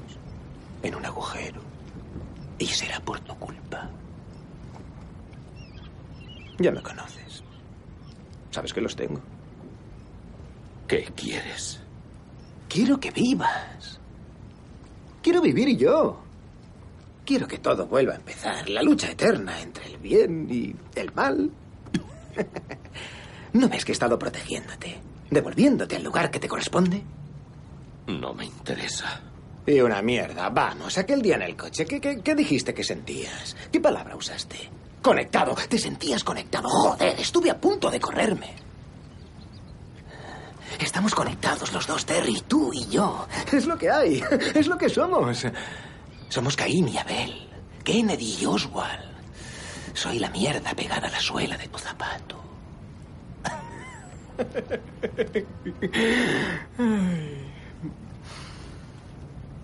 Ahora tengo que irme. ¿Y no vas a seguirme?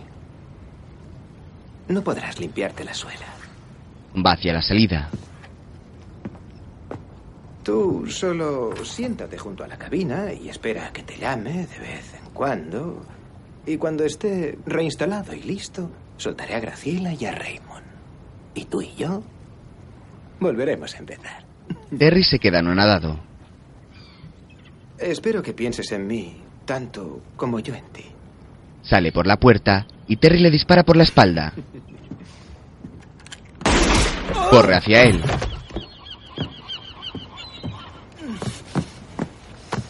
Dios, estás loco. Pide una ambulancia. Le quita el cinturón. Ahora me llevarás con ellos. Le hace un torniquete en el brazo. Ya está. Manténlo así. Obstruirás la arteria y no te desangrarás. Ahora, llévame con ellos. Vale. Poco después, la noche va cayendo. Avanzan en el barco de Terry. El asesino va a su lado.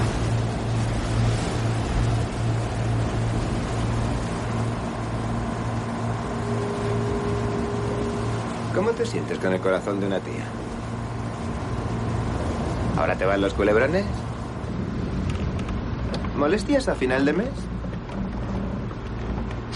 Cuando oyes canciones de amor te echas a llorar. Vaya. Además, si era de una sudaca. No, era una ilegal. ¿eh? Seguro que te despiertas diciendo, ¡Arriba! Trae unas enchiladas para la cholita. Cállate. Oh, esto tiene gracia. ¿Tú crees que cuando eran niñas, cuando iban a la escuela, a Gloria Torres se le ocurriría que su corazón bombearía sangre en un tipo que se está follando a su hermana? ¿Eh? Terry aparta la mirada de él.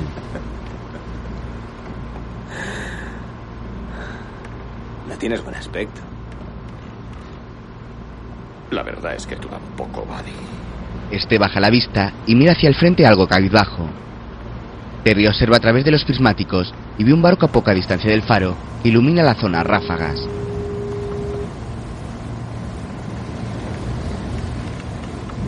Embarrancó durante aquella tormenta el año pasado, ¿recuerdas? Una empresa de reciclaje va a desguazarlo. Pero ahora es la prisión perfecta. Mejor que la de Alcatraz. Mi tienda de los horrores. Ay, para que lo sepas. Jamás le haría daño al niño. Verás, tiene tu grupo sanguíneo. Él es el suplente. Por si falla el corazón de su mamá. McCaleb lo mira y él se toca la sien en señal de que lo ha pensado todo. Van acercándose poco a poco al barco, que está rodeado de boyas indicando que hay poco fondo. Llegan junto a él y se abarloan. Terry ata una cuerda y apunta a Buddy.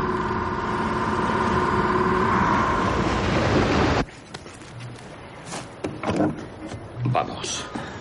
Eh, ¿Crees que tienes posibilidades? Bueno, con, con... em, ¿Cómo se llama? Con Graciela. ¿De verdad crees que podrá quererte? Porque en el fondo su hermana, bueno, murió por ti. No sé, eso no es fácil de superar. Al tanto.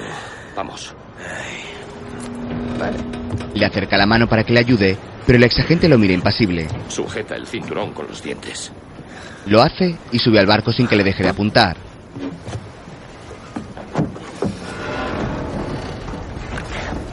Sígueme. La oscuridad es total, salvo por las ráfagas del faro. Acceden al interior y bajan por unas escaleras iluminadas por una luz roja. Avanzan por un sombrío pasillo y luego hasta la sala de motores. De ahí bajan por otras escaleras hasta un nivel inferior.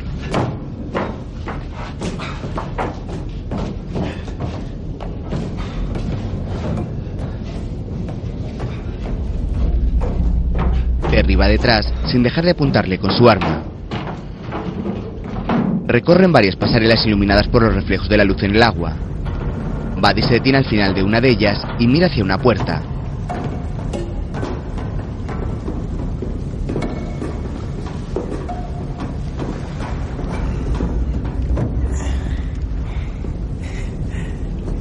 Ahí. Terry sigue apuntándole, gira su brazo y golpea la puerta. La llave. Buddy se agarra el cinturón con los dientes y la saca. Se la enseña moviéndola. Terry intenta agarrarla, pero él la tira y al instante salta de la pasarela al agua estancada. Terry logra coger la llave y apunta hacia el agua, que se queda tranquila. Ve unas burbujas y dispara. Las burbujas se alejan y desaparecen. Va hacia la puerta y la abre.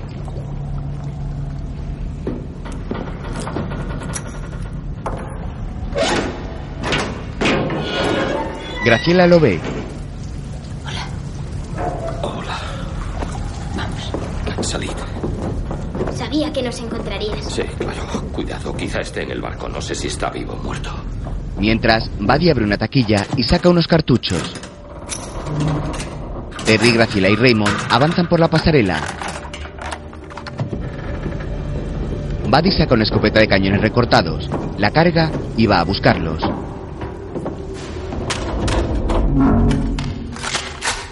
Ellos suben hacia el nivel de la sala de motores y avanzan por un pasillo hacia la escalera de salida. Terry va el primero, apuntando cautelosamente por si aparece.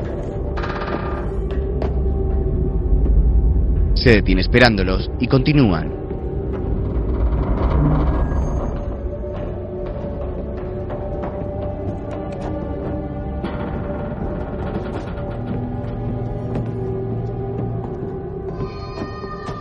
Escucha la armónica y se queda quieto mirando hacia la escalera.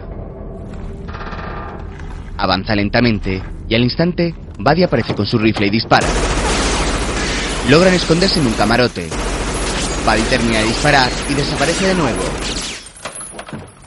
En el camarote, ¿Tu padre te enseñó a llevar un barco? Sí. Bien, el mío está al final de esa pasarela. Esperad unos minutos y luego subid. Usa esta navaja para cortar las amarras. Aléjate unos 100 metros o más y espera que te llame. ¿De acuerdo? Sí. Si en media hora no he llamado, lárgate de aquí. ella le abraza. Marchaos. Se van y Terry avanza por el pasillo.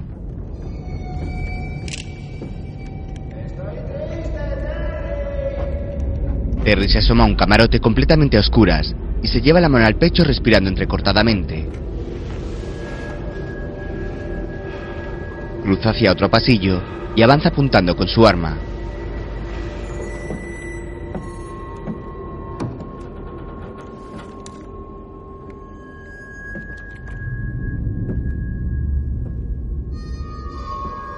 Sigue intentando encontrar el lugar de donde procede la música. Abre una puerta de un oscuro pasillo y al instante Buddy dispara contra él, que logra resguardarse y responder con su pistola.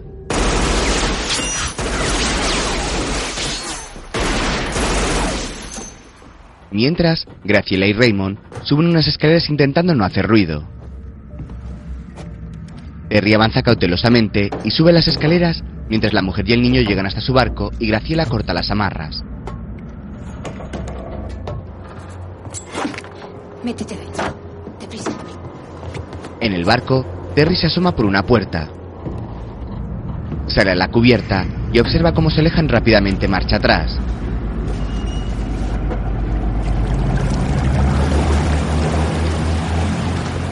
Luego anda por el puente buscando algo que le indique su posición.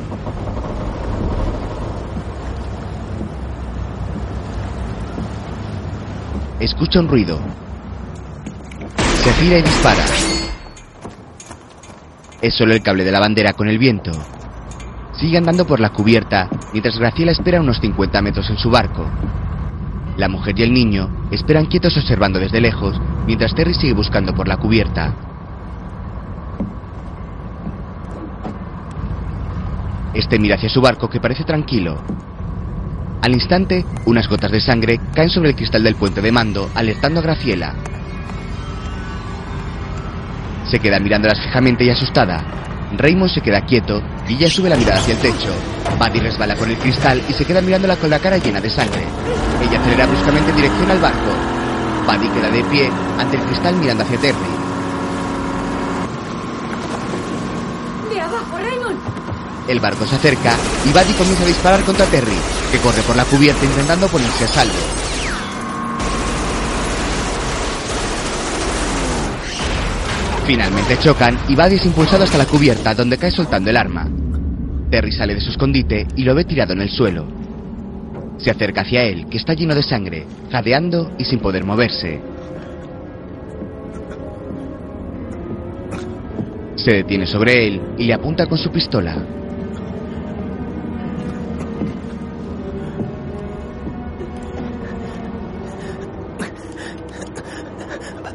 Vamos, hombre. Estamos conectados. Piensa lo que haces. Tú me necesitas. No, Buddy.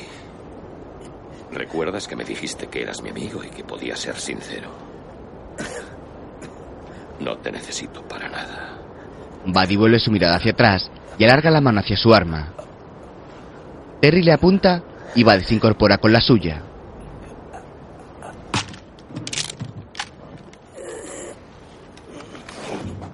Diez anillos. Terry le dispara en el pecho y Buddy cae en un charco, pero sigue vivo. Te salvé. Se queda mirándolo fijamente. Al momento, la mano de Graciela aparece y lo hunde en el agua ahogándolo.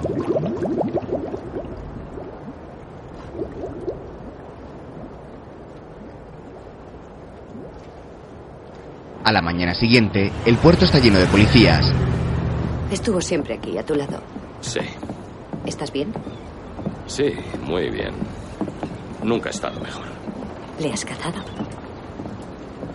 Sí, se acabaron los números. Si me das un par de días eh, para recuperarme, te redactaré un informe. No hace falta. ¿Lo superarán? Sí, si les dejan en paz. Y no les involucran más de lo que ya están. Veré qué puedo hacer. Eres una amiga. ¿Y tú cómo vas a afrontar todo esto? Tengo el corazón de Gloria Torres. Probablemente dejaré que me guíe. ¿Tú tienes a alguien? Sí. ¿Cómo? Este trabajo quema. Puede llegar a ser muy duro. ¿Estás con alguien? La inspectora se queda mirando a Graciela, que habla con otros policías y se queda pensativa. Sí. Estoy con alguien. Bien. ¡Caleb!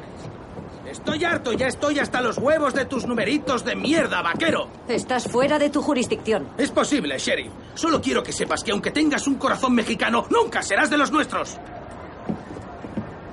Arango.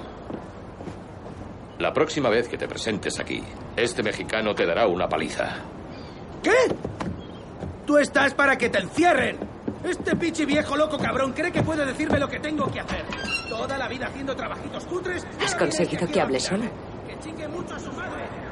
Reconozco que tiene un punto cómico. Poco después, Terry gobierna su barco.